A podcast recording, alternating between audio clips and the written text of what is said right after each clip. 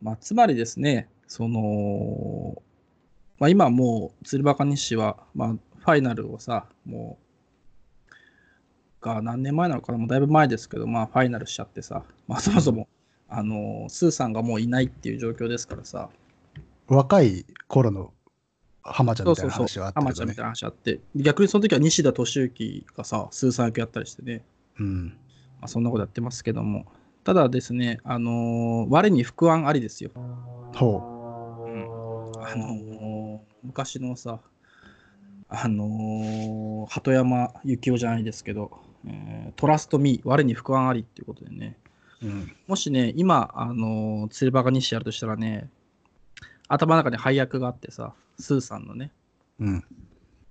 ちょ誰か聞いてもらっていいスーさん、誰なんですかまあ、カルロス・ゴーンだよね。ちょっと待ってくれよ。乗り切れないぜ。あのあー、の釣りバカにしってさ、まあ、うん1、映画の1だとさ、その、うんなんていうかな、まあ、とにかくその会社でさ、もうこう王様のように振る舞うさ、まうあ、んスーさんがさ、その、まあ、浜ちゃん、まあ、東京に、あれは単身赴任かな、一だと、で来たス浜ちゃんにさ、こう、出会ってさ、釣りの魅力を知ってさ、うん。まあ、その時はその社長っていうのは黙ってさ、こう、なんか寂しい老人として浜ちゃんに出会って、まあ、こう、なんつうのか、自分がどんどん変わっていくスーさん、スーさんの物語だからさ、一にま関あ、してそう、そうね。。そううんだからそれに当てはまるのは誰かなって今考えててさ、うん。そしたらやっぱタイムリーなのはやっぱカルロス・ゴーンなんじゃないかなと。レバノンを諦めたって言ってたけど、諦めてなかったんだな。うん。だからレバノン行って、多分レバノンで さ、あレバノのンレバノンにもバカ多に分して川が、川が流れてると思うね、レバノン川がさ。レバノン。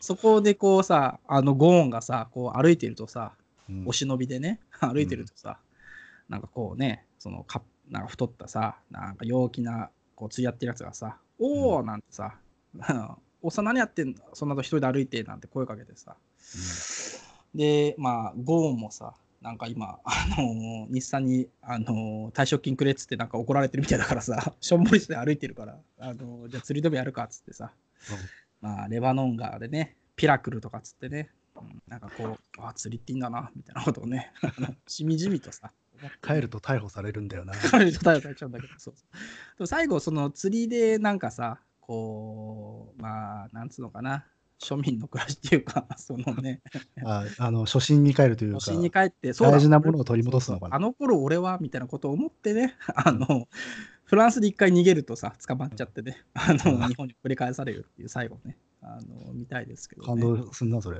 まあで感も動する映画化の話もなきにしもあらずでしょ。あ、そうだよ、映画化の話あんだよね。だからそういう話なんじゃないの、あ、釣りで出会うっていう。釣りでも出会うみう、たいなここで喋っちゃったからにはもうパクられてますよ。パクられたかもしれない。うんで、も本当に釣りじゃなくてもさ、あの、ゴーンがレバノン歩いてさ、 ゴーンと知らないさ、そのね、あの、町のおっさんがさ、いやお前もお茶飲んでけよみたいなね。でもそれは普通にありそうだな。なんかね、ありそうじゃない大事なものを拾いま したってそいうそうそう。それでね、あ俺は何をやってるんだと。ね。その、なんかね。えー、ということでですね、えー平成会議所傑作集2のね、うーん、まあずっとディティクティブしてる我々ですよ。ええー、まあ、えいい仕事ですかね。うん。あのー声大丈夫声大丈夫か大丈夫じゃないですかわかんない。聞こえますよ。えー、まあやっておりますけども、前回ね、えー、からだいぶ時間も空いて、うん。えー、前回何やったか忘れちゃいましたけども、うーん、なんだったっけな。えー、前回は岡場陽子さんですよ。あ小川陽子さんね、匂いの収集。か。うん。そういうのやりましたけどもね。うん。えー、それから、はあ時が経ちましてね、 もうなんかさ、あの、釣りバカにしてカルロス・ゴーンだって言った瞬間になんかさ、あの、初速が終わってさ、なんかちょっとしたタイムリ ープが起きてるっていうか。あそうそうそう、あのータイムリープも起きつつ、えースタミナも落ちたっていうね。さっきまで結構元気だったのにな。さっきまで元気だったんだけど、よくよく考えてみると、あの釣りバカにしとカルロス・ゴーンは無理だなって今さ、いや、無理だよ。あの多分やらないんじゃないかな、ネットフリックスもって思って今、ち ょちょっと今ね、あのー正気に帰ったとこなんですけど。いや、カルロス・ゴーンは釣りしてそうなんだよな。あー、しか海も釣りね。しかも金のかかった釣りを。あー、そうね。あー、そうね。まあいいですけどね、それは。あー確かにそうだな。そうなるとやっぱダメだな。男は辛いパターンだな。まあ男は辛いようで全てを。そうそう。やっぱ男は辛いよなんだな。まあ結局はね、釣りバカ西といえども、男は辛いよがあっての釣りバカ西ですからね。でもあれだよな、男は辛いよは、なんだっけ、基本、無法末だって我々は教わってるじゃないですか。大学の頃。まあそうだっけね。うん。なんかそんな授業あった気がするんだよ。あったあった。無法末の一生は見せられたね。見せられ て、その後、うんあの、なぜか、うんあのあの人をディスるって いう。あ、そうだったっけ俺、無法末の一生好きだったからさ。いや、無法末、私も好きで。で、言われたら、まあ確かに構造似てんなと思ったけど。うん。うん。まあね、あのーレバノンの祭りにさ、あのードンドンドンドンって そうそう、あのーあの本をね、売りに行こうと思ったね、あの虎次郎がさ、向こうでこうめちゃくちゃ混ざってんだ、いろい ろ。ああ、でも、無法末はすごくいいそうそうそ映画なんでね。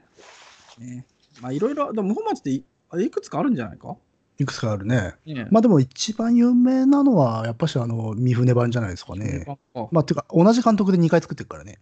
あそうなんだ。へそうそうそうえそうまあ、特に名高いのは三船高峰秀子じゃないですか。うんそうだね。あ、それ、だあれ学校で見せられたのってそれだっけ学校で見たんだ、それよ。あ、OK。あ、うんじゃあそれだね。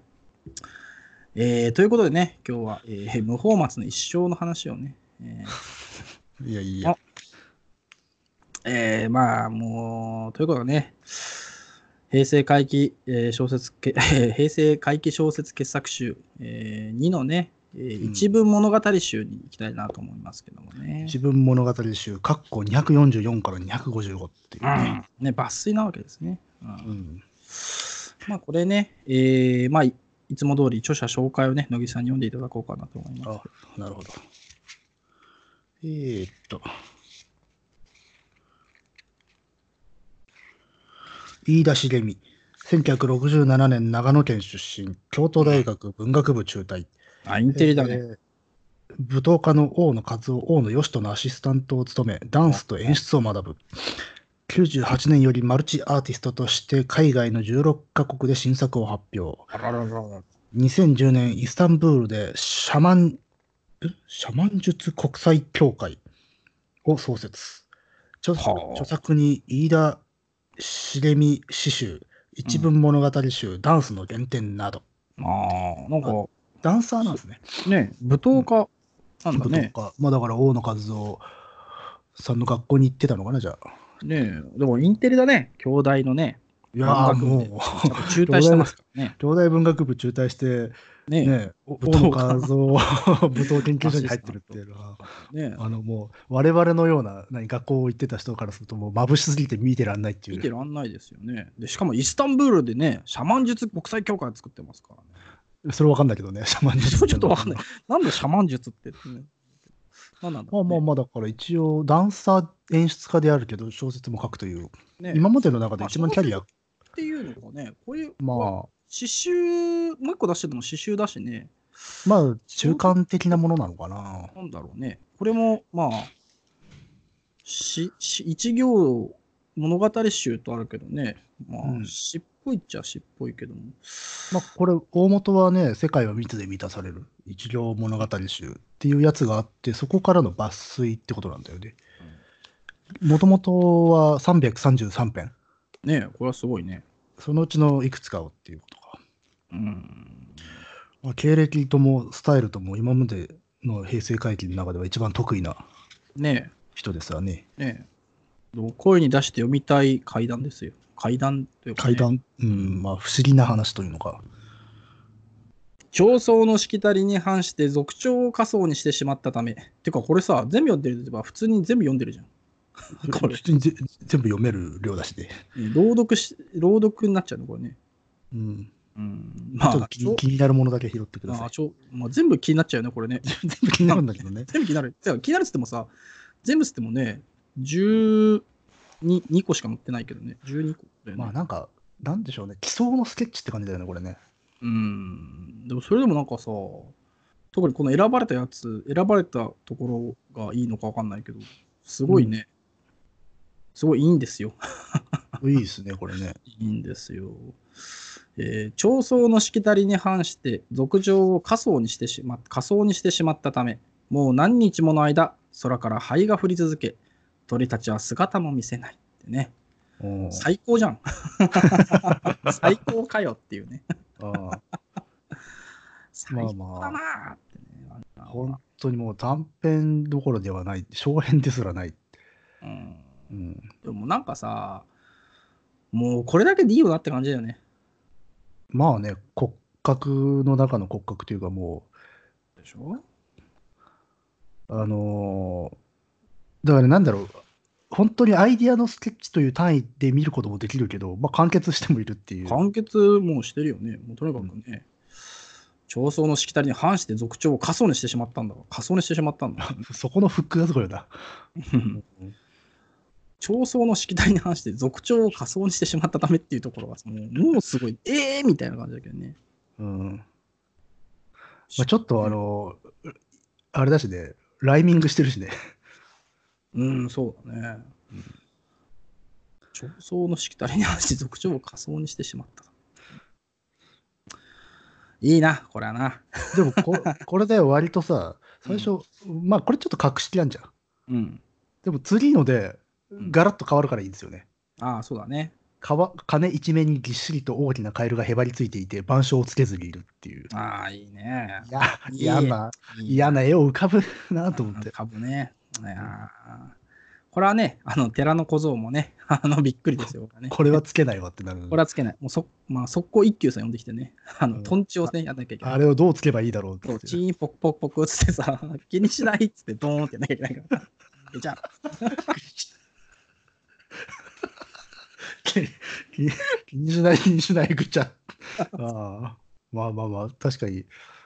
あ、でもね、史実の一休さん、そんな人よ。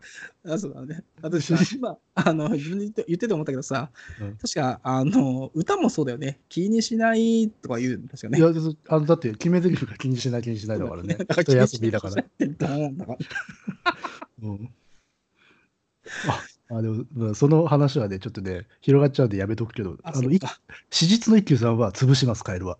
あ、そうなんだ。うん、えー、摂取していいのあのね、前週の教えには、その突発的な摂取の話ってのはよくあるので、あ、そうなんだなるほどねう。ん猫を切ったりするから、えー、猫切んの猫切る話ってのがあったりするからね。なんでなんで切んの試し切りなんなのそれ。あえあの禅の公案の中で、そういう話があるの、えーお師匠様が弟子たちをはい教育するため、説教をするために、猫を、原因、その原因になった猫を切り殺すって話があって、え割ーと、殺生話多いんですよ。ああるんだね一。休さんのお話の中にも殺生話あるしね、えでー、割と普通にやっちゃう、一休さんは。あ、やるんだ。うんまったくね。まあでもね、あのー、新年一発目の乃木さんの初笑いがね、 まあ、あの、見れたんで、まあよかったかなと思いましたけどね。初笑い、これか。初笑いこれなんじゃないまあまあまあ、でも、いい面白い話 ですけどあねーこれそれは えーえー満足感を高める。まあ、1行ずつね、カーリーバンコに読んでいくシステムにしますか、今回はね。えええー次は私読みますけども、えー雪の上の結婚をたどって森の中へ入っていくと、結婚の途切れたところに、髪の長い痩せた女がこちらへ背を向けて立っている。う、うんんなんでしょうね、これこれね。はまあ、でも割とオーソドックスっちゃ、普通オなーソ感ドじックよス。ね。そうね。うんまあ、やっぱね、244、この中でどれが一番いいかって最後やろうと思うけどさ、やっぱ244のさ、調層、族長、仮想っていうところがさ、やっうん。ぱ強いよね。強いね。 244ね。うんまあ、246もね、状況はでも浮かんでいくよね。こうね。そうね。ううん、でも森の中に入っていくとね、壁の中やスタの中、こちらに背を向けて立っている。だから背を向けて立ってるんですね。この後どうなんだっていうね。まあでもちょっとい泉鏡花的な世界観だだよね、 これね。うんで、でも次がまたやっぱし、こう、シンプルでパンチ強いやつで、野宿の晩枕代わりにしていた石の中から骨を噛み砕く音が聞こえてきたって。これ、あららららららこれはでも、すごくこ、あのー怪談っぽいよね。怪古典談的な。階段っぽいし、でもさ、骨を噛み砕く音って階段だけど、なんかさ、ちょっと新鮮だよね。あんまりなんかさ、うん、あの怪談古典的な怪談風でもあるしちょっと遠の物語感もあるし、うーんあとなんだろう骨を噛み砕く音が聞こえてくるにあの日本領域とか今昔物語みたいな説話文学の匂いもしするしで、ね結構これはすごくいろいろな要素があっておいいですね。でもまあね、いいね。まあ、骨神って言葉あるからああー、そうか。骨噛みってどういう意味なのな。で骨神あの死んだ人の骨神ってさ忍ぶみたいなさ。ああ、そういうことか。へえ。まあ、そっか。あの、ハンマーバギーが死んだヤシャザルの歯をなんか噛み砕いてたけど、そういうことなのかね。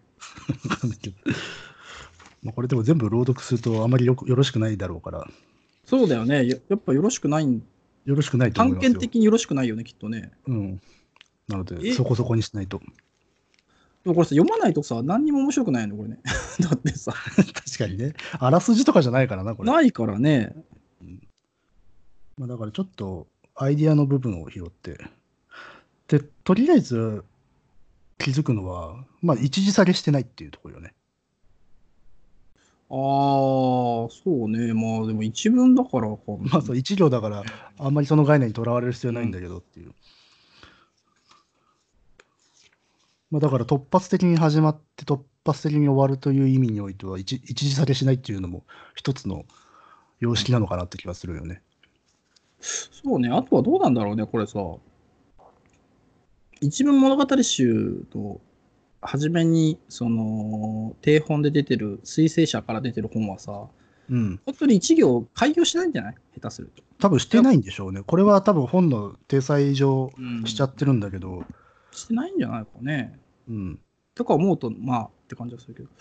まあ、1行だったらば、まあ、もうそれは意味がない話だよねっていう。うん。薄棒の出現を一人で走っているとってね。 あ、白母。白棒か。うん。こういうのね、振り仮名振ってほしいよね。え振り仮名全部振ってあるな。今気づい たけど。 いや、振ってあるよ。だだから何、何言ってんだろうと思って。いや、まあそうなんですよ。これ全部振ってあるね。わざと振ってあるね。全部で。うん。全部のさ、漢字で振ってあるね。全部振ってあるんで。そうそうだ。石とかにも振ってる。いや森。これはだから、もう、やっぱし、音読をする、してくださいよとうん。いうことなのかね。なんだろうね。だし、まあ音読もそうだけど、なんかね、でも、あれだね。面白いね。ね。全部に振ってるって見ないもんね。絶対これは意味があるでしょ。だって自分とかですら入ってるもうん。ん、そうそうそう。だから、なんか面白いね、これね。うん。白母の出現を一人で走っていると。ね。うん、これどうすればいいんだろうね。 だから、こう、あれだね。だから全部朗読しちゃうとさ、あれだけど、白母の出現を一人で走っていると、いいねって言ってから、 えー遠くから全裸の自分がゲラゲラと笑いながら、ここもいいなっつってさ。でこちらを見かけて突進してきた。おお、最高にいいなってやればさ、 ただ、途中でメモ、あの、注意入れてるだけだろっていう。まあ中ですらね。まあまあまあ、そうなんだよな。これ、よいしょこれ、これあらすじを言うわけ、言うってほどのことでもないし、そうっていうね。もしくはね、あのだか、らちょっと文章表現を変えたらどう、あ、それもどうなそんれだ。もさ、いいんだよね。だからこれ、でもさ、朗読って判権的にどうなの、うダんメなんだようんわね。かん、いや、フルで読んだりとかしちゃダメじゃないの。でもさ、野木くん、野木くん、僕は分かりましたよ。はい。あのーフルに読んだらそれはダメだと思うんですけど、うん、俺、一部物語集の244から255だから大丈夫じゃあないすすでに抜粋されてるからってこすとでに抜粋されてるから大丈夫理論っていうさ。いや、でもこれはこのアンソロジーの著作物っていうことになるんじゃないですかね。えー、じゃあ分かった。こうしよう。えー、じゃあ249を読むのやめよう。分かんないけど。 とか、そういうことじゃない。えっ、と、ばちょっと、なんかグッとくるのを拾っていこうか、じゃあ。えー、でも全体的にグッとくるっちゃグッとくるからな。じゃあ、分かった。248はね、グッとくるから読むよ。お読んでください。えー白母の湿原を一人で走っていると遠くから全裸の自分がゲラゲラと笑いながらこちらをめがけて突進してきたっつってねあこれはすのごいね。 ああれはすごいこれさあの芥川君だったらもうその場で即興して死んじゃってるよね死んじゃうね。もうバカっつってね僕はもうこれ以上生きていられないです そっうて。そうそう そうで「移行」って書かれるやつでこうねもう移行ですよこれは、なんかね、あのね、これはね、あれを思い出したんですよ。夢の旧作のね、田舎の事件。あこんなノリのものがね、なんか入ってたような気がするんだよな。なんかさその怖いもの、まあ、階段系でさこう、うん変に笑ってるやつが怖いやつが笑いながら来るっていう恐怖感あるじゃないあるね。一番やべえ感じのやつ、うん。それがさあの自分だっていうのがすげえ怖いよねまたね怖いね。うん。俺で、 でギャグスレスレっていう。あの、こ怖すうんぎ、怖いとギャグスレスレになるっていう。まあねこれね全裸の自分が笑いながら来るっていうのはやばいよねこちら目が突進してくるわけだからこれだからさ、最小限ではあるけど、その一つ一つの要素全部怖いもんな。まず全部怖い。怖いよ自分怖い。ゲラ ゲラ笑ってる怖いっていう。うん、しかもこれ初白母の出現を一人で走ってるとって俺走ってるけどなんでなんだろうっていうそうそう、そのシチュエーションもなまず何なのかっていう。だから不思議の上に不思議を追っかぶせてるから、もねえう大変ですよっていう。怖いないやそもそもね世界は密で満たされてるっていうのもなんか怖いよねあまあ、もともとのね、タイトルがね。タイトルがねベタっとしてね怖いですようん。あいや、これはでもいいですね、確かに。ーねえいいですよじゃあ次乃木さんあの好きなやつ取ってください僕はあれですかね、251ですかね。あもう251いくはいはいええ墓石が空を飛んでいる。あーいいですこねうこれだけっていう。あのーこれあれだよねえっ、と245と同じ世界観のさあのー一級さんシリーズの一つだよねこれねあ、そうね、うん。あの、もう一発勝負っていうか、ねもう絵絵も展開しない。絵も浮かぶけどね、一あの1枚だけポッと見せるっていう。うん、だし同じ寺だと思うね なるほどね。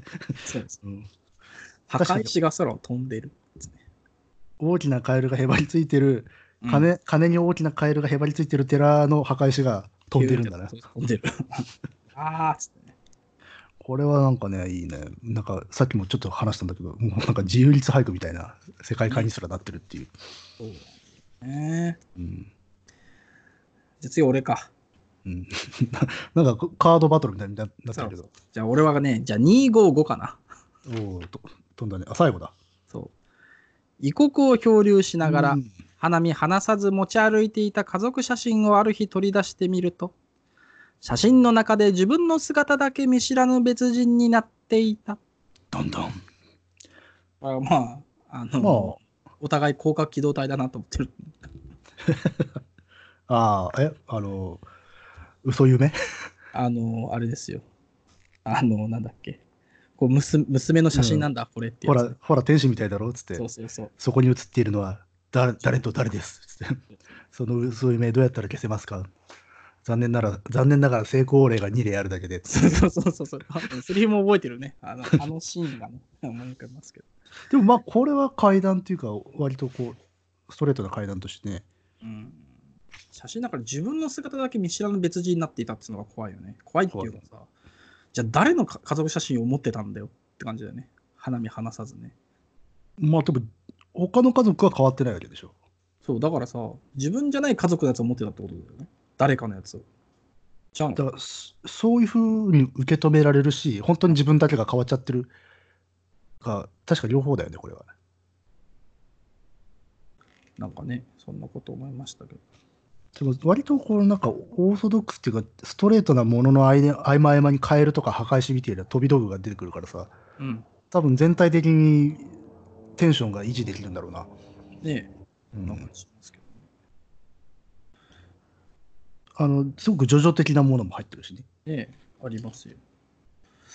まあね、えーっと、今最後のやつ読んじゃったからさ、そうそうそうああともう、あ、これも割と好きだったな。253。先端に妻の肋骨を結びつけた紐を振り回しているっていう。ねどうしたこれも怖いですよ。いや、なんかね、今、閉じたドビ扉の向こうからパキパキっと音がして今ビビってるの。ああ、もうそれも1行で書いてください、じゃあ。いや、もう怖い今なんかね、今これ読んでたからすげえ怖かった。醍醐味だな。うーん、怖いよ。回、語れば回たるだからな。うん。何なんだろうな。えでもなんかパキパキ音がするな。なんだろう。ちょっと見てきていい俺。え、ああ、いいですよ。じゃあ、その間ちょっと頼むな。えーと、あとなんだろうな。なんだろうなとい拾おうと思っても、本当に数ページしかないのでね。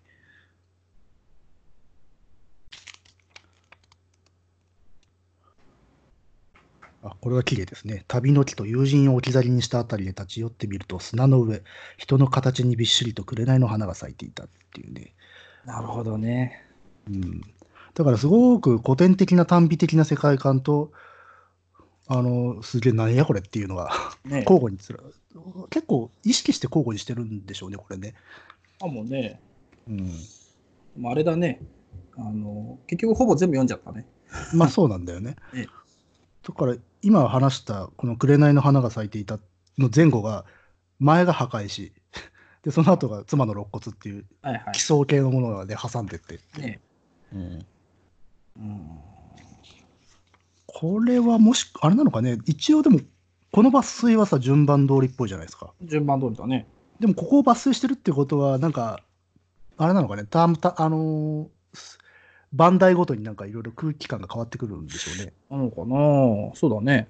うん、でやっぱり長宗のしきたりに反してがさ、 やっぱこう、ねえ、よくよくできてるっていうか、こいつはいいな、だからさ、うん。まあそこから取ったのかなとも思わなくはないけどね、そこをか一番もしもね順番で書いてるんだとしたら、テンションのあの波みたいなのがあって、うん、 244からこのああ、そっかそっか。 155までがある一定のテンションで書かれてるのかもしれないしね。階段っぽいのがここっていうこともあるかもね。っていうのはあるのかもね。で、他のものはほ、いや他の部分は違う空気感になっててっていう。ねえあるかもしれない。まあね。うんただいかんせん分量がすごく少ないので終わっちゃったね。うん、終わっちゃった。うん え終わっち ゃったって。終わっちゃった。終わっちゃっったそうそう終わっちゃったしね、さっきからね、なんかビニールがカサカサいう音が聞こえてきて、なんかね、怖いんだよね。た。それは大丈夫だよ。そうなんかの音なんだろうな。なんだろうな。エアコンか な。怖いな。家、いやあんた家家なんてないろんな音鳴るんだまあ、かやら。なり、やなりがあるからね。でもなんかね、一回気になるともうね、ずっと怖いんだよね。えー、まあそんなことわーわー言うとりますけどもね。えー、終わっちゃいましたけど。ベストはどれですか え、ベストやっぱ長宗じゃないですか。ちょうどですかうんあ、野木さんはどうですかやっぱカエルかな。 あ、カエルなんだ。うんえー、そこはね、お互いの趣味がね、えー出たかなと思いますけど。 調装はやっぱかっこよすぎるかなっていうのはあるかな。 ああ、まあ、決めっぽいよね。あ決めっのぽい、アルバムで言うとさ、4曲目だよね。まあそうね。うん。今はどうかしないけど、昔はさ、大体シングルカットされるのってさ、4曲目あたりなんだよね。そうね。アルバムのね。あの、そんなこと思ったりしましたけどね。うん。いやーこれはでもちょっといいですね。こういうの新鮮ですね。このね平成回帰では初めてこういう感じ。えと怖かったのはあれだね。白母の出現かな。そうだね。恐怖感として怖いのはそれかな。うん。うん。あーで、あとね、あの、枕代わりにしていた石の中からっていうのはすごく古典の匂いがしていい。うん、いいそうだね。ね。いいね。とにかくまあ、いいね。 こいつはいいね。美味しいねだね。うん。でもこれさ、でもアンソロジーとして撮るのもさ、これ悩むよね。何本撮るかとかさ、ああ、だってなすごい量あるわけだからね。これってさ、やっぱし、いこの一行が一編という扱いなわけだよね。うん、そうだね。そうすると、この人だけ複数の作品が入ったってことになるのか。 まあ、そうっちゃそうだね。まあ、そうっちゃそうだ、ね、確かに。まあね、でもこれなかなか難しいよね、そのね、感覚は。これはだからばらしてもいいというか、その抜粋しても成立するうん、作品集っていうことなんだろうね。そうだね。うん。だから最小単位ってことになるのか。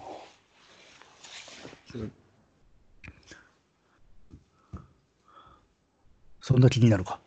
うん、ずっと気になって今ね、ビクビクしてる。怖いよ。怖いよ。最だ近からだね、うんこの会計小説やりたくないんだよ、怖いからさ。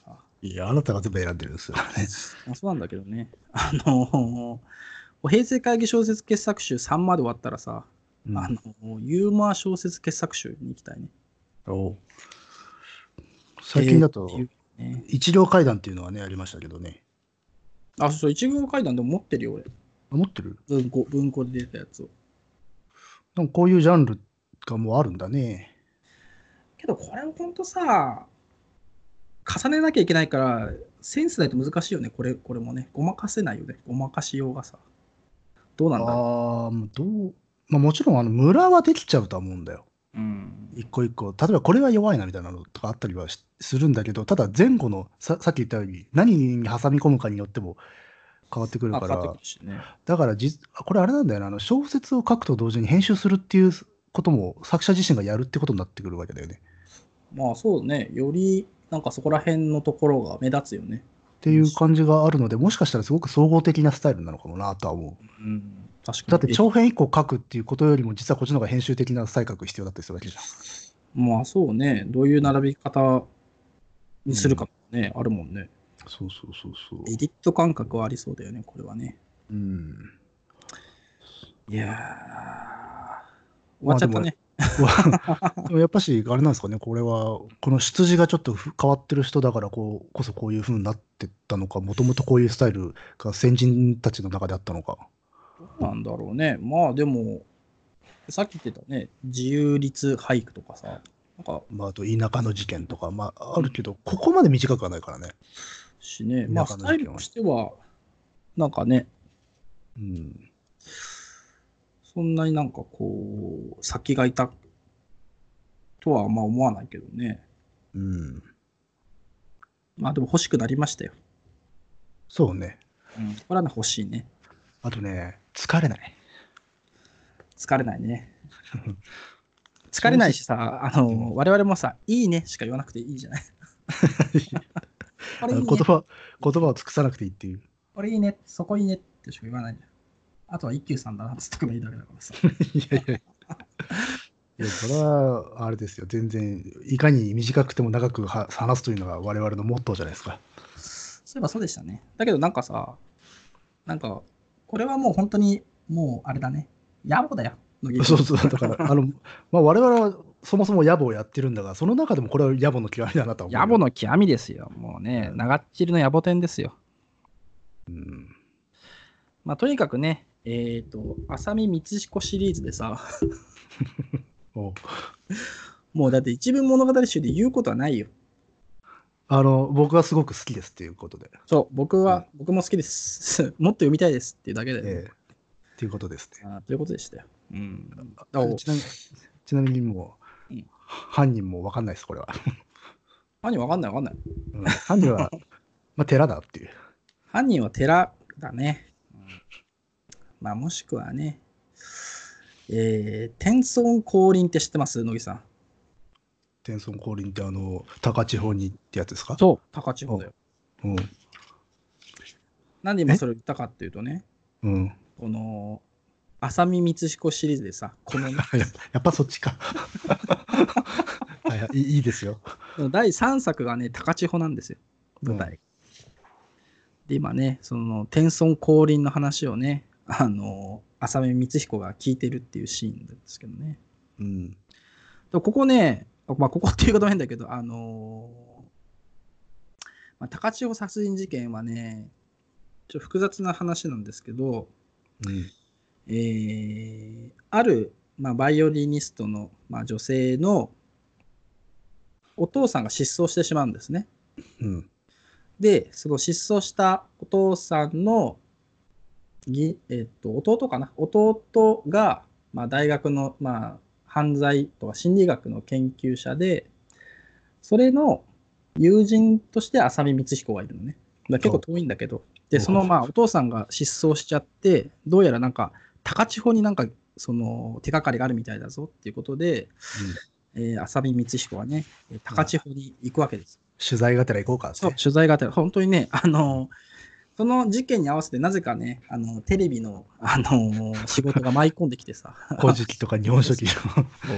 あの番組のちょっとなんかこう、リサーチやってくれないかっていう話があって、おうんこれは事件と一緒だから都合がいいなっつってね、 偶然ねあの、そういうのがあったんで、高千穂にさ、まあ、行くんですけど、浅見光彦がね。だけどそのねまあそので高千穂行ってなんかその、まあ、手がかりになりそうな人の中で市川老人っていう人が出てくるんだけどうん。うんその人がね長台詞を言うんですよすごい、こうなんかその人はなんかこう固いなくなんていうのかなまあ市政の研究者っていうかまあ哲学者みたいな感じなのかなみたいな人がいて、まあ、とにかくその人にね、こう話を聞きに行くんだよね、その、なんかね、事件、事件についてというか。うん。でそうするとね、老人がいきなり日本の将来は危ないっていうね。うん。で、その後ね、えー、すごい長台詞があるんだけど、なんかこの長台詞は作者の日本館、当時の日本館なのかななんてね。のちょっと、社会を切ってるんだね。そう。うんねうんみんな己の利益追求をよりどころとして国家を利用している。みたいなね、急に話し、おう事件と全然関係ないっていうね。おう まあまあまあ。 まあそういうことあるわな。マルマルクス主義が、なんかね、マルクス主義は、えー信仰だ信仰だっつってね。おおす ごいね、マルクス主義は、マルクス主義についていろんなこと言ってる。う。じゃあすげえ反共主義者なのそなんかの人は。 そう。なんかね、経済主義、経済成長主義信仰が挫折した後は、マルクス主義信仰に移行する。良いかなっつってね。 おう信仰なのだとかなんかねすごいまあ長ゼリフ言ってますよ。歴史に関わる話だから、マルクス主義っても言葉も出てくるかもな。 うーんで、マルクスは神か、稲であるみたいなことをね。すごいな、なんなんだそれ。 いや、全然なんかね、 急に長ゼリフが始まるんだよ、そのじじいの。だから、あ、なんだちょっと変わり者のじじいなじじいなのかなそう、あの、町のみんなからもね、嫌われてんだって。ああ、はいはいはいはい。いますね。あの、田舎にいる、の田舎の事件者によくいる。そうそう、あの、ホテルでね、あの、この市川老人っていう方を知ってるから聞くとね、みんななんか嫌そうな顔するっていうね。ああ、 そういうシーンなるほどねあまり関わらない方がいいよ、みたいなそ。だけどなんかねその町の外から訪ねてくる人もいてなんか意外とその慕われそ町の外では慕われてる部分があるからまあ侮れない老人なのかななんか支持っていうか、私粛してる人がいるんだな。ね言ってますよでだから日、それ本人 はっと待って日本ちょっはと待ってマルクス主だ義からに侵されることはあって も石鹸されることはないっ つってねえーまあ、とにかくですね一行物語はいいないやいやいやいや、今のくだり、まるまる何だった んだ。いやちょっとねあのあまりにもいいなでさ、あのうん終わっちゃったからさ、ちょっと梅草 まあ浅見浅見光彦でも振りかけとこうかな、みたいな。いやいやいやいや、いらないわ。 あ、いらな全く然いらない。いや、とにかくね、えー大変なことですよね。うんああ、でも高、高、高千穂はまあね、ね、い結構あれだね。うん一番でかいテーマだね。まあ、日本、まあね、あ浅見シリーズだとね。うん、だって、あれですよね、天の岩戸神社とかさ、そうああいう、ああいうに、炎に握りの御事がね、降り立つとこですからね。ですからね。うんでもなんかね、高千穂もなんか、今は分かんないけどさ、まあ、この この小説の中だけかどうか分かんないけど、あれだね、あのうちがそうだよっていうところが、県内にも2つあるらしいね。内がってのあつまり、その県の北部と南部で、うちが本当のなんか、ああ、場所だ高っ千穂で。てすみたいな。はいはい。ああ、それはね、しょうがないですよ、今は。ねだって、雨の岩戸とか雨の岩屋と、だって、あれだよ、いろんなところにあるからね。あ、やっぱそうなんだ。うん。えー、みんなこじつけるから。うーん、まあね、だってちょっと前の歴史だってあれなんだからさ、こんなね、 あのもうす でに伝説と化してるもんなんかね、特に神話の時代ですからね。うん今回の事件はね、あのその南部と北部のオラが村が高千穂ジャイの人たちのなんかね合同なんかシンポジウムみたいなところがあったんですよ。うん。でそこでねあの、まあ、南部の村会議員かな町会議員がうちだっていう証拠もあるっていうかああ言い出したんでね揉めちゃったんだよね。でなんかねあの黄泉の国に行く道の遺跡がうちにはあるんじゃいあよもつ平坂ね。そうそうそう、それを言ったんだけど、見せてやるけんのって言ったその日にね、えー電車にひかれて自殺してしまうっていうのが、あの あいきあ、ななりるのほど。ね、発端なんですね、これね。じゃあもう、日本神話が事件の鍵を、握鍵るにんなるそう多分本当か最後はなんかクジャコ的ななんかさ、締め方をするんじゃないかなと思って、今すごい楽しみにしてる。黄泉の国、よもつ平坂通って黄泉の国行って、そうそうそあう。の緑色の巨人みたいなのが出てくそるう。そうってクジャコがさ、こうやってクジャコをオーンって呼び出してさ、うんクジャコはスサノオだったっていうね、あのあ、親切で戦うっていうね。期そ待してこまで言ってくれりゃいいんだけどな。ますね。まあ、せめてあれだよな、妖怪ハンターになってる妖怪ハンターヒルコの世界にね。妖怪ハンターしない妖怪ハンターみたいな話でしょえ、何がどうどういうことあ いや、浅見。うんいや、妖怪ハントっていうか、妖怪ハンあ、殺人事件の犯人を追っていくと、なぜか伝説のある、なんかことうころに村とかに、あのー出生があるっていう 言われがあるけど、えー事件のトリックとは全く関係がない。まえーあまあ、浅でも見で電球ミステリーってそういうもんだよね。あのあ一見関わってるようで、実はまあ、ごく人間的な理由でしたっていうのが。だけどね、なんでここまで浅見光彦シリーズが、まあ、受けてるのかって、やっぱそこなのかなと思ったね。そのさ、単純なミステリーじゃなくてさ、一応ちょっとなんか知識が広がるっていうかさ、まあまあまあね。ねあのうんうんちくっていうか、あとやっぱ傘す的にもあれだけどさ、なんか旅行ものっぽいんだよね。観光ね、そうあ観大光事だものよっね。ぽい。うんだからそこはね、ああ、なるほどなと思ったね。やっぱミステリーはその2つ大事なんでしょうね。まあ長く続くやつは特にそうなんじゃないかね。うん、まあね、とか言いながらね。 えー完全に途中から、あの、 浅見光彦になっち ゃった。浅見光彦今日のお題が。そう、今日のお題。まあまあ、あの、別にね、我々がい適当に切り上げたわけではなく、本当に短い作品だったのでねっていう。そう、本当に短いしね、あの本当にいいとしか言いようがないんだよね。 あのそういう意味ではやっぱね、あの前回の小川さんのね、あの35村上春樹とかさ、 なんかそういうさ、あのーなんかね、言うところもないしね、そうね。まあ、それが短いところのいいとこなのかもしれませんけども。でもまあ、さっきでも言ったけど、むむき出しすぎてご、あの、確かにごごまかせないかもな。うーん、まあね、うん。まあ、難しい問題ですよ。うん、で、いやどうなんだい最近なん、どんな本読んだんだい 急ですね。さ最近は僕、あの直近近であの3体を読み終わりましたよ。あ、三体問題のね、 3体問題のね、そうそう。あの、割と早く買ってたのよ。あ、この、なんか、騒がしくなった時に。騒がしくなった時にね。あ私も買わなきゃって言って。うんうんでも、やっぱし、中座しててずっと。はいはいはいはい。うん。分厚いなと思って。でも、面白かったですか途中まで面白かった。あ、途中までなのうん。まあでもあれでも、もね、三部作だから、うんあうん、れそうそうそう。だから、もしかしたら、次読むとまた変わってくるかもしれないけど、現状ではね、やっぱ、うん、途中から尻すぼんでった感はある。ああ、そうなんだ。うん、ていうか、まあまあ、そうなるよなーっていう展開してたんで。あそうなんだ。うんあのーネタバレしないように乃木くんがね、 あのー題名以外全部ぼかして言ってますけど ね。そうなるよなーみたいなね。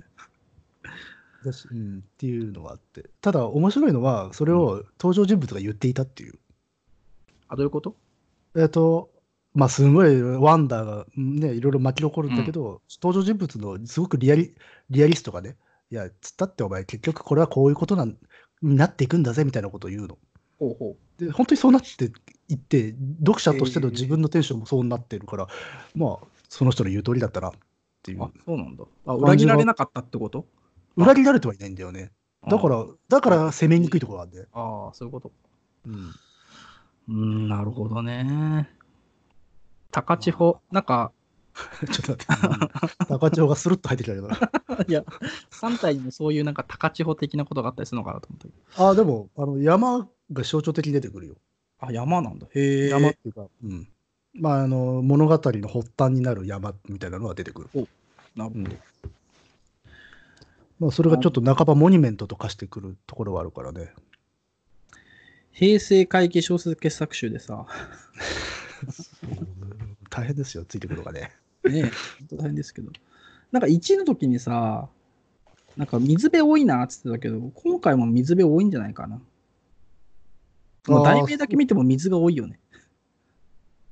題名どこに書いてある目次か、目次のとこ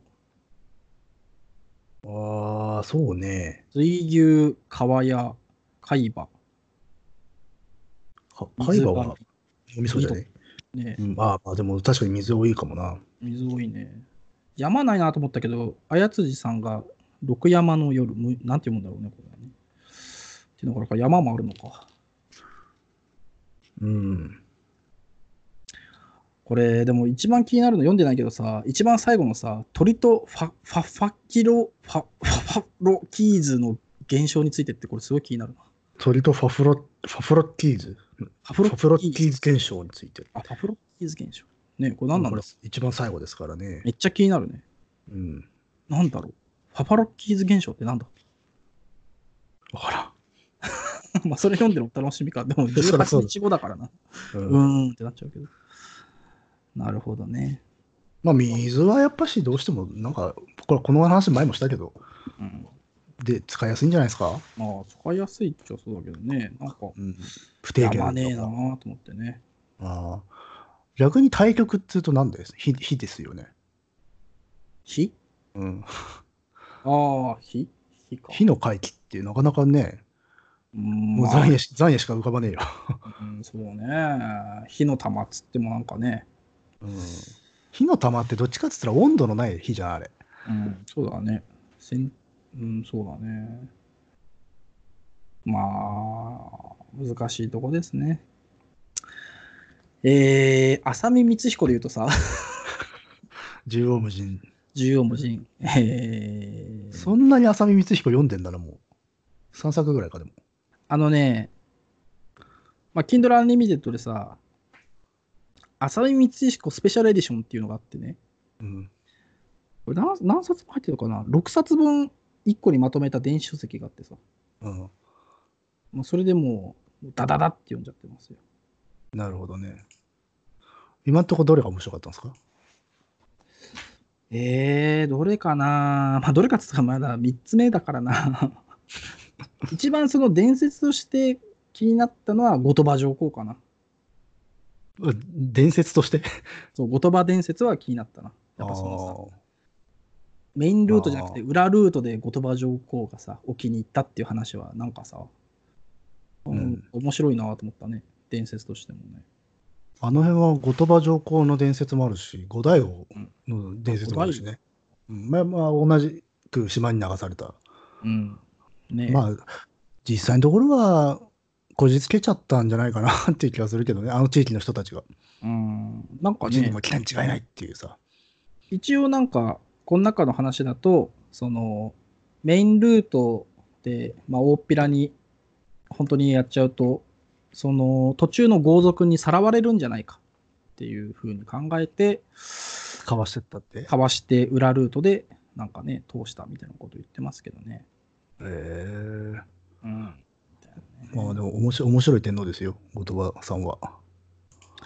後鳥羽上皇はあれだね当時の天皇にしては天皇にしてはって言い方は変だけどそういうなんかねいくつ乱を仕掛ける才覚があったんだねまあ、あの、割と、なんつうの、武闘派であり、でもいろんなこと、何でもできた人っていうのかな。ねえって言われて書いてるよね非常に有能な人でアクティブだったしっていう。ねえだって乱を起こすでもねそういう武力を、ま、自分のところでまとめたりとかさまあねけし、かけるっていうのもさ、大変なことだもんね。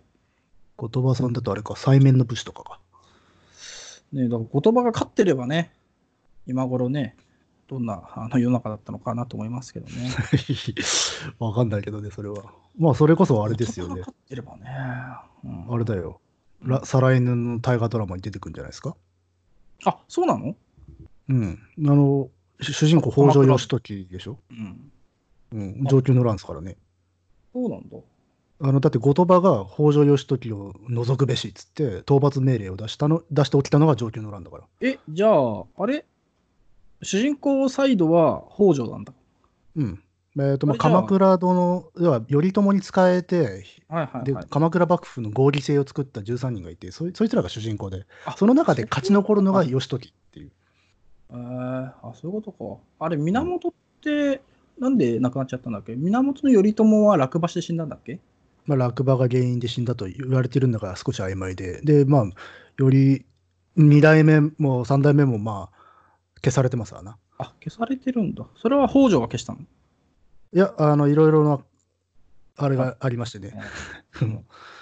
えっとね、頼家は、まあ、あの、北条氏から排斥されて、追放されて、あ、そうなんだ。はず外されて、その後、まあ、変な死に方してるっていうか、えー修善寺かで死んだのか。で、3代目の実朝も、まあ、おいっ子あの、頼家の子供に殺されてる。あ、そうなんだ。あーまあ、要は親父が外されて次の将軍になってるわけだから、うん親父を陥れたのは3代目に違いないっつって殺しちゃうっていう話、えーでも実際はまあそそろかしたやつがいるんだろうと、うんうん、まあでも、そっか。じゃあ、後鳥羽上皇は敵敵役なのか。義時とかからするとね、うーん。う後鳥羽上皇主役の方が良かったのにね。んまあ、それはそれで面白いと思うねけどそっねちの方が面白いけど、いやー今まで天の主人公っていうのはで大きな河でいはないですからねないもんね。うんちょっと難しいよな。いやでもまああとやっぱしドラマとしてはやっぱり義時なんじゃないですかあ、そうなんだ。天皇だって長したてまつったという男ですからねでもしか そもうさ大、して偉くねえのに あのー、後鳥羽上皇が流されるところをさ、長くやってほしいね。あのどういうー、後こと鳥羽上皇が主役でね。おうああ、流されるまでのお話 あのいや流される時のお話ね、流される道中のお話をね、あの珍道中としてさ、 あの、 それはあの別にあの他の文芸がやればいいんじゃないのあ、そう。いいと思うけどな。流罪記みたいな。そうルザイキっつって。いきなりさ、あのー第1話でさ、負けてさ、 あの流されるっつっ て流。されるっつって。そういう話、その、なあのー知らせが来るところから始まってね、おう大きいですって言われて、え、大きい みたいな。マ ジかよ、遠いな。 っていう話を聞きたいですけどね。まあまあ、でも、注目されるんじゃないですかね、今後。そうだね。じゃあ今のうちからさ、なしつけといた方がいいね、我々もね。 なしつけるって誰と いや、あの、 この、聞いてくださってる方たちとね、我々はかなり早い段階でそこに目をつけていたぞ。いや、今ね、上級のランはね、結構注目されとるからね、前も話したけそうどな。のなんだ、あそっか言ってたっけそうそうそうそう。じゃあ、そ後の鳥上羽で上皇も注目されてんのいや、されてるよ。うなんだん、ここ数年は。だって結構新書出てんもん、今。ああ、浅見光彦読んだから、後鳥羽上皇、いいなと思ったのにな。あ浅見経由で言葉っていうのはすごい今だったらレアだけどね。あ、今ね、 まあ確かだってに、そ相当昔の作品でしょ、あ、相当昔ですね、浅見。ん、いつなんだろうな、浅見、初めの子。そっか、残念だな。残念ですね。うん。もうこれはいいもの見つけたなと思ったんだけど。あ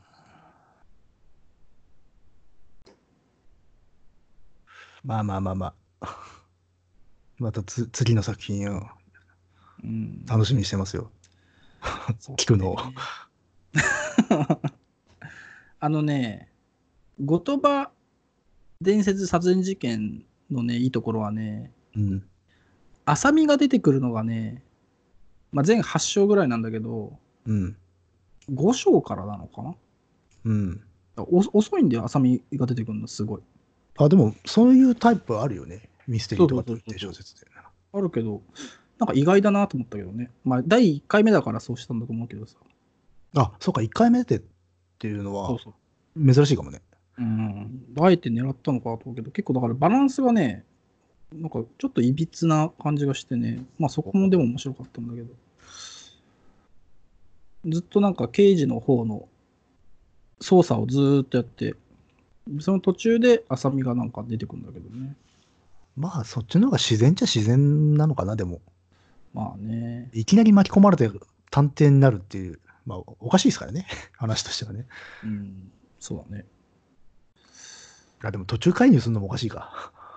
あ一応ね、でもね、あの、後鳥羽さ伝説の時はね、えっと、重要な人物、浅見の妹がね、8年前に死んでるんだけど、うん。その事件が、その、あ、絡んでんのか。絡んでる。8年前の事件の発覚を恐れた犯人が、みたいなことが、あのーまあ、推理の肝になってるから、無関係ではないんだよね。なるほど。そう。えー、っと、浅見の方が多くなってるうん。 完全に浅見会になってますよ。浅見会になっちゃったけどね。浅見ゴトバー会になってる。言葉会になってるね。でも言葉情報気になるな流されたルート。 あと、流された後何してたかだな。ああ、ま大きいですあ、あのー静かに暮らしたんじゃないですか。ねえ、でも沖でさ、それまでだって天皇の暮らしをしてたわけじゃないうん。沖でどんな暮らしをするんだろうね、沖ってのはね。まあ、もちろん、一般のルル人の水準ではないでしょうけどね、生活はう。んうんただ、まあ、もちろんいろいろと不不都合はあったでしょうけど。ねえ、どんな感じだったんだろうな、まあ、それこそね、流されて怨霊になっちゃった天皇もいますからね。うん。ねあの、あれね、ストックインとかはそうだよね。え、だ、だ、誰ストックインってストどこのスト人ックはもっと昔の時代に、やっぱしし流されて、えでー、さあ最後、最後怨霊になっちゃったっえていうのーはいますね。あ、日本人なんだな、ストックインって。ストック天皇ね。うんあえーまあまあ何人かいるわけだよ。 それ流されちゃった天皇ってのはね。もうそっか。うん、あー主女、主女ゴム本っていう謎のね、日本語がありますからね。何それ主女ゴム本。なまあ、ん天皇ゴム本って意味だよね。えー、すごい矛盾した言葉だよな。一番偉い人なんだよ。でも今さ、うん字幕出てるけどさ、その、ゴムってカタカナのゴムに iPhone のフォンでゴムフォンって出ててさ、どういう意味なんだろうなって今思ったんだね。 字幕を見るな。 言葉を、言葉に耳を傾けろ。うん っていう、なんだその新しいフォンは。まあまあまあまあ。なるほどね。気になるね。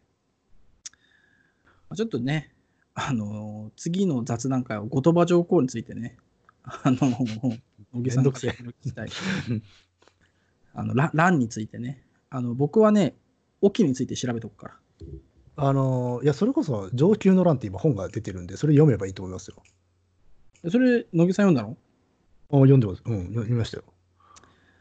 じゃあ、えーそとれのね、先生、あれ書いた先生何でしたっけ酒井。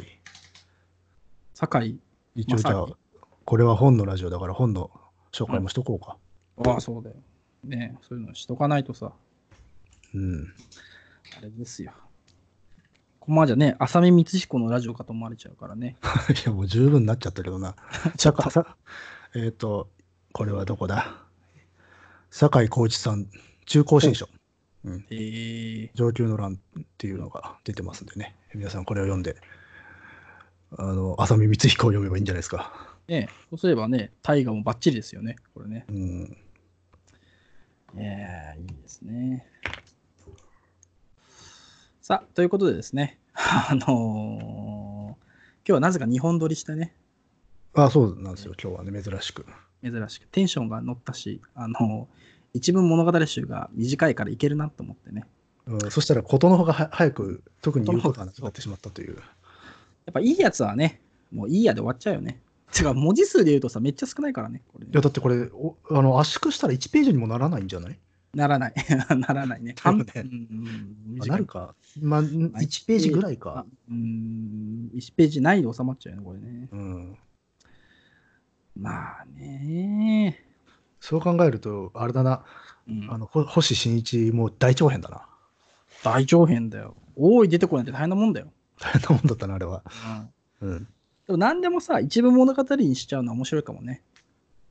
あの、大い出てこいとか全部 ね。いや、それただの要約でしょ。あ、そうか。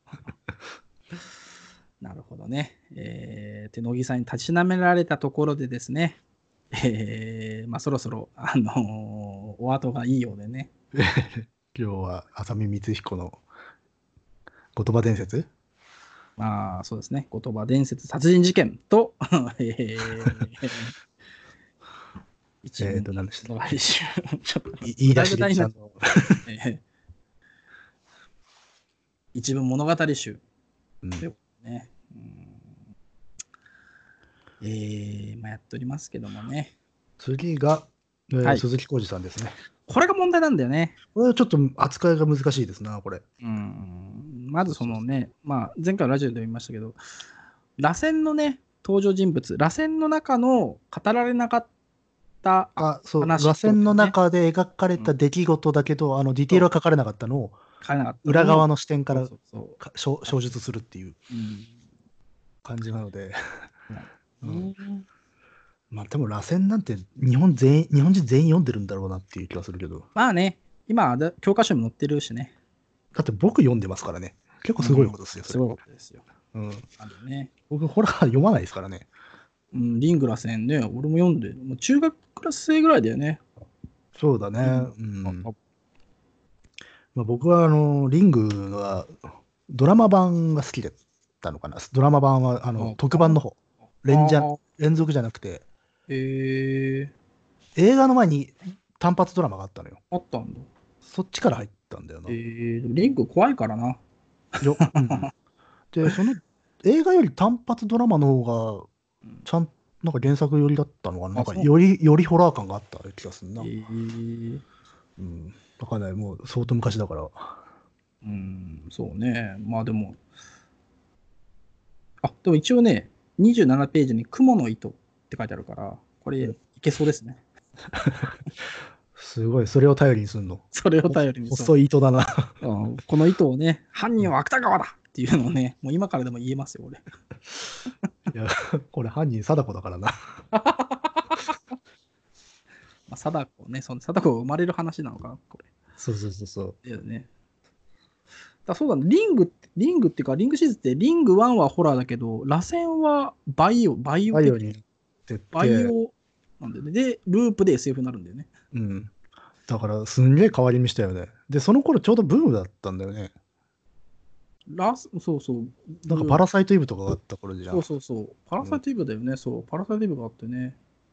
とか全体的になんかバイオホラーな流れ来てるから、の乗るぜっつって乗ったのか、それとも偶然そうなってったのか。どうなんだろうね。同調したのか。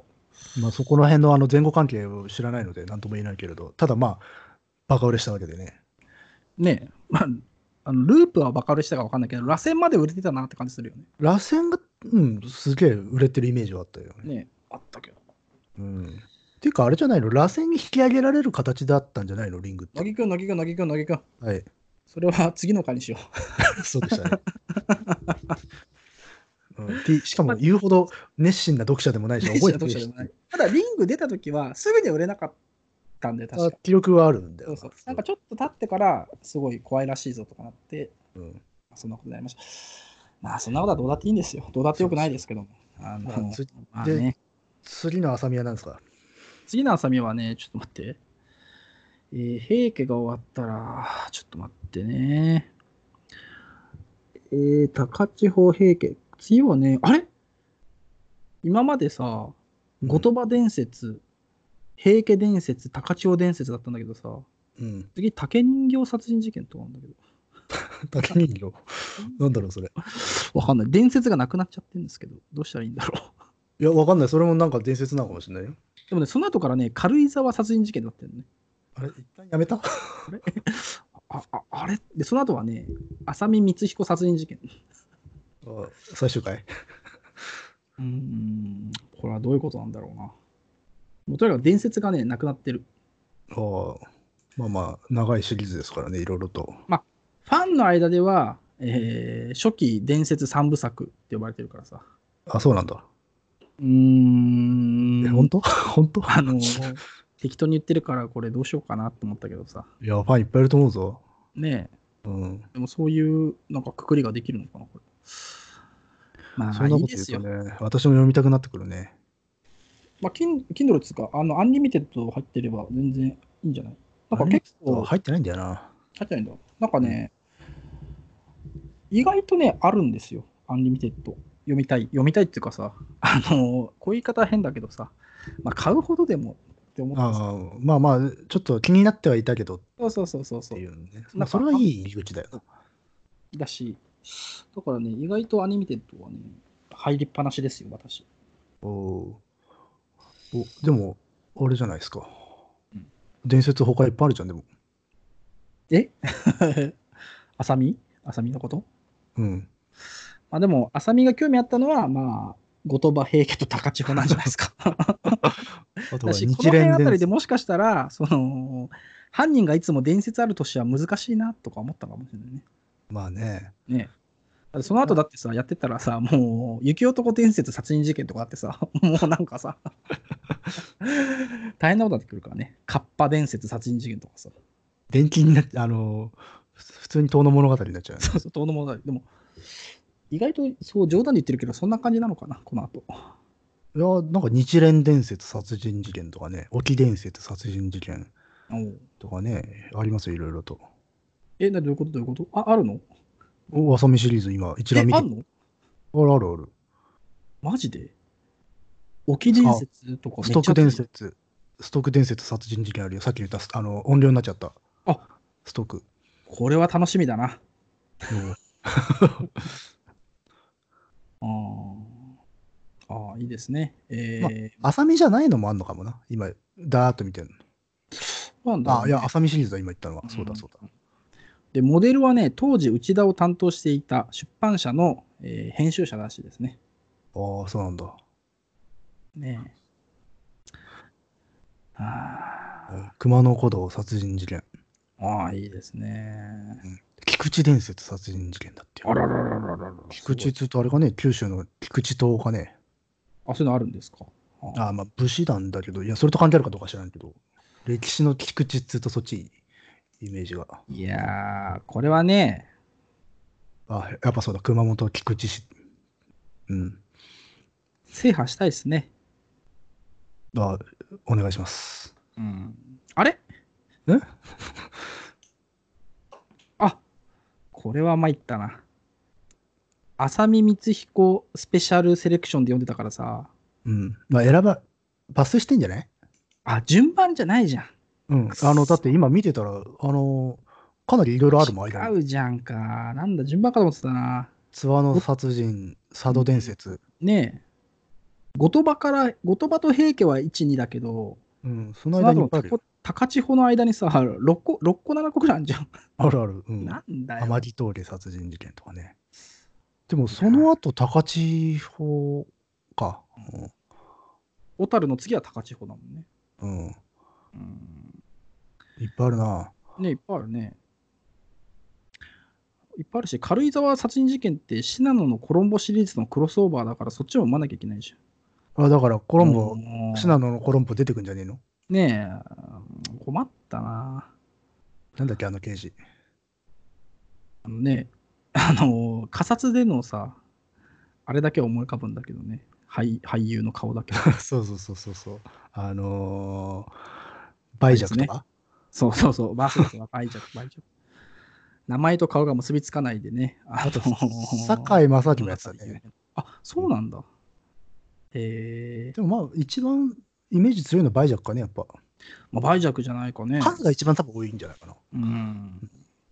まあ、数とね、あれは連動しちゃいますけど、でも、浅見ね、光彦といえばね、うん、俳優だとね、やっぱり、まあやっぱえのきですかね。うん、さんですかね。あのひょうひょうした感じがね。あと、辰巳さんもやってますしね。あれでもテレビドラマだと水、え、水谷ゆか豊でやってるんだ。ああ、もうあったか、あったな、確か。えー、テレビ版だとそうなんだ。早見もこみちまでやってるよ。それは割と 新しいやつかな。そう、あた新しいやつだけど。中村なんとかさえーん、なんだっけ。あ、そうそう。中村俊介さんかな。うん。かな。あでもあ中村俊介は割となんか浅見っぽかったな。なよっとした感じが結ね。構長くやってたんじゃないかな。やってるやってる。うんだって15作から53作、39作品やってるっていうから。で、えのきさんはね、あの、お兄ちゃんになってたりするんだよね。そうそう、お兄ちゃんだった、お兄ちゃんだった、お兄ちゃん役になってたね。そうそう。あ浅見でちょっと微妙、微妙っていうかさ、まあいいかなと思うんだけどさ、うん。どこ行ってもさ、そこの所長、はじめ、その所轄の刑事とさ、多少揉めんだよね。もう、もう、揉めるね。そうん叩き上げの刑事に揉めて、揉めて、ちょっと、まあ、最後の方になってくると、その、所長に合わせてくれっていうやつでね。 とにかく所長に合わせてくれっつって。所長に会うと、あお兄ちゃんとの、うんなんか、ご意向でね。そうご意向で 友人だったりして、所長がこうこうこうだからってね。だからあのあれ刑事にあれも含めるっていう。水戸黄門とかしてたんだよね。水戸黄門。そう水戸黄門。まあ、微妙なのが、お兄ちゃんが印籠っていうのがね、うん一応あれですけども。あのーサスペンスではそ、ドラマではそうだったけど、あれ原作もそんなノリなのかね、毎回。あ、そうそう。下作もあそそううなだん。だ。うん。あの、ー、高千穂 じゃないや、高千穂でもそうだったな。高千穂もそうだったし、あの、後鳥羽の時もそうだったよ。ああ、あと広じゃ島あの、方行って、広島の所長に会って、お兄さんは元気かいって言われて、 これ羊羹です、みたいな。ガンガン権権力使ってんだな。原料使ってる、原料使ってる。まあでもそれは大事し必要な仕掛けだよな。じゃないと無理だもん。素人探無理無偵理。そうそうそう、無理無理無理だから。うん、そこはね、いい、いいやり方だったと思うしねと。思うよ。うん、そうなんだよ。まあ、ねえーっと、あれですね。浅見光彦会になっちゃったね。 完全に。完全に浅見光彦会になっちゃった。いやだって油断するとすぐ入り込んでくるからさ。いや、でもさ、やっぱ伝説がいっぱいあるから、ついさ、気になっちゃうよ ね。そんな伝説好きなのか。いや、でもこんなあるんだなと思ってさ。じゃあなんか伝説本でも買ったらいいじゃないですか。いや、伝説はね、あの浅見光彦で学ぶっていうのがさ、あーもうそこは堂本さんの美徳ですよね。うんつ常にあの本堂から行かないっていう。シャゼなんでね、それがね、 我々、アドボイルド読書探偵局、なんていうの謝謝罪本堂から行かないっていう。そう、本堂から行けっていうね。うんでも、あでも最後の方、微妙になんか伝説がなくなってきてるな。それはね、ネタもね、限りあるからね。ねうんえ汚れちまった道とかね。おうなんか、昼夜みてえだな。ねえ哲学し始めてますけど。でもそういうのやんまりね、浅見、どうなんだろうな。でも最後の方っていうか、中盤から染まってるな。蜃気楼って回があるよ。新規道、蜃気楼。富山県とかが舞台なのか。あのもしくは、芥川の、なんかね、ああ、文学、あの、文学ミステリーってあるよね、でも。あら、つうか、イーハトーブの幽霊とかさ、坊っちゃん殺人事件とかあるからさ、ある、そうだな。あ言っねえ、てるそばから。うん。だから、その、基本的なさ、いわゆるその、日本人が知っておかなければならない、なんかち基礎知識ってあるじゃないですか。教養的なね。教養、そうそう、教う養ん。それは大体、浅見を読めば さ、自然と備わってくるわけ です。教養小説だったのか。教養小説ですよ、ほんとこれは。うんこれ読めばね、だってね、後鳥羽上皇のこともわかるしさ、まあね、 平家のお中道のこともわかるしね、わかんないけ どな。伝マルク説スってマルクス主義のこともさ。伝説は史実じゃないですからね。まあでもね、えーそこをきっかけにしてさ、まあ、そういう入り口でね。入り口ですよ。すべてね、えー、浅見がね、教えてくれるわけですかイエス。じゃあ、そのうち好きな伝説ができるかもな。ら。もうだって言葉の伝説が好きだからね。多分、言葉情報皆無でしょ。言葉情報はね、一応まあ皆無ですよ。ただ流されたって、沖に流されたって情報は持ってますから。ああ、まあ、そこは大事だよね。ああ、ということでね。げんなりすんなよ、自分で展開して。 というわけで、えー平成会計小説傑作集の2のね、えーええうーん一番物語集。おすすめです。うん。で、これ本当欲しいよね、一応物語集ね。いや、うん、これは普通に、ねあの買おうかなと思いますよ。うん、思いましたね。えー、またね、うん、終わり方がね、難しいですよ。まあ、いつもそんなもんじゃないですか。で、最後、乃木さんにね、あの、うん後鳥羽上皇についての情報をもらってね、いただいてね、あのー終わりにしたいかなと思います。 情報 ああ、まあ、あれですかね。はい。遊女と割と関わりの深かった天皇ですね。え遊女って何遊女ってあ遊遊ぶぶ女っていう。うえん、天皇と遊女ってなんかさ、ね、ちセょっットと不思不思議が、ね、組み合わせでしょ。うん。もう、でも、あのーそう一応絡み、遊女とか調べ吉とかにと絡み がね、えー、まあやめとこうかじゃあ。えー、なんだって。いやいやいやいや。ああとなんだろえー、うな、うん。いいっすか、それで。あ、いいよいいよ。あ、ええそう、遊女とのつながりがあったんですよ。いやいや、面白いね。気になるな、後鳥羽上 皇。中途半端な出し 方を。まあ、とにかくですね、えーこれに懲りずにですね、あの次回ね、あの平成回帰小説傑作集2の、はいえー空に浮かぶ棺、鈴木浩二さんの回でもね、えーぜひ聞いていただければなと思います。はい、お相手は、えー、堂本と。ノリでお送りしました。はい。では、はいえー縁があったらまたお会いしましょう。さようなら。さよなら。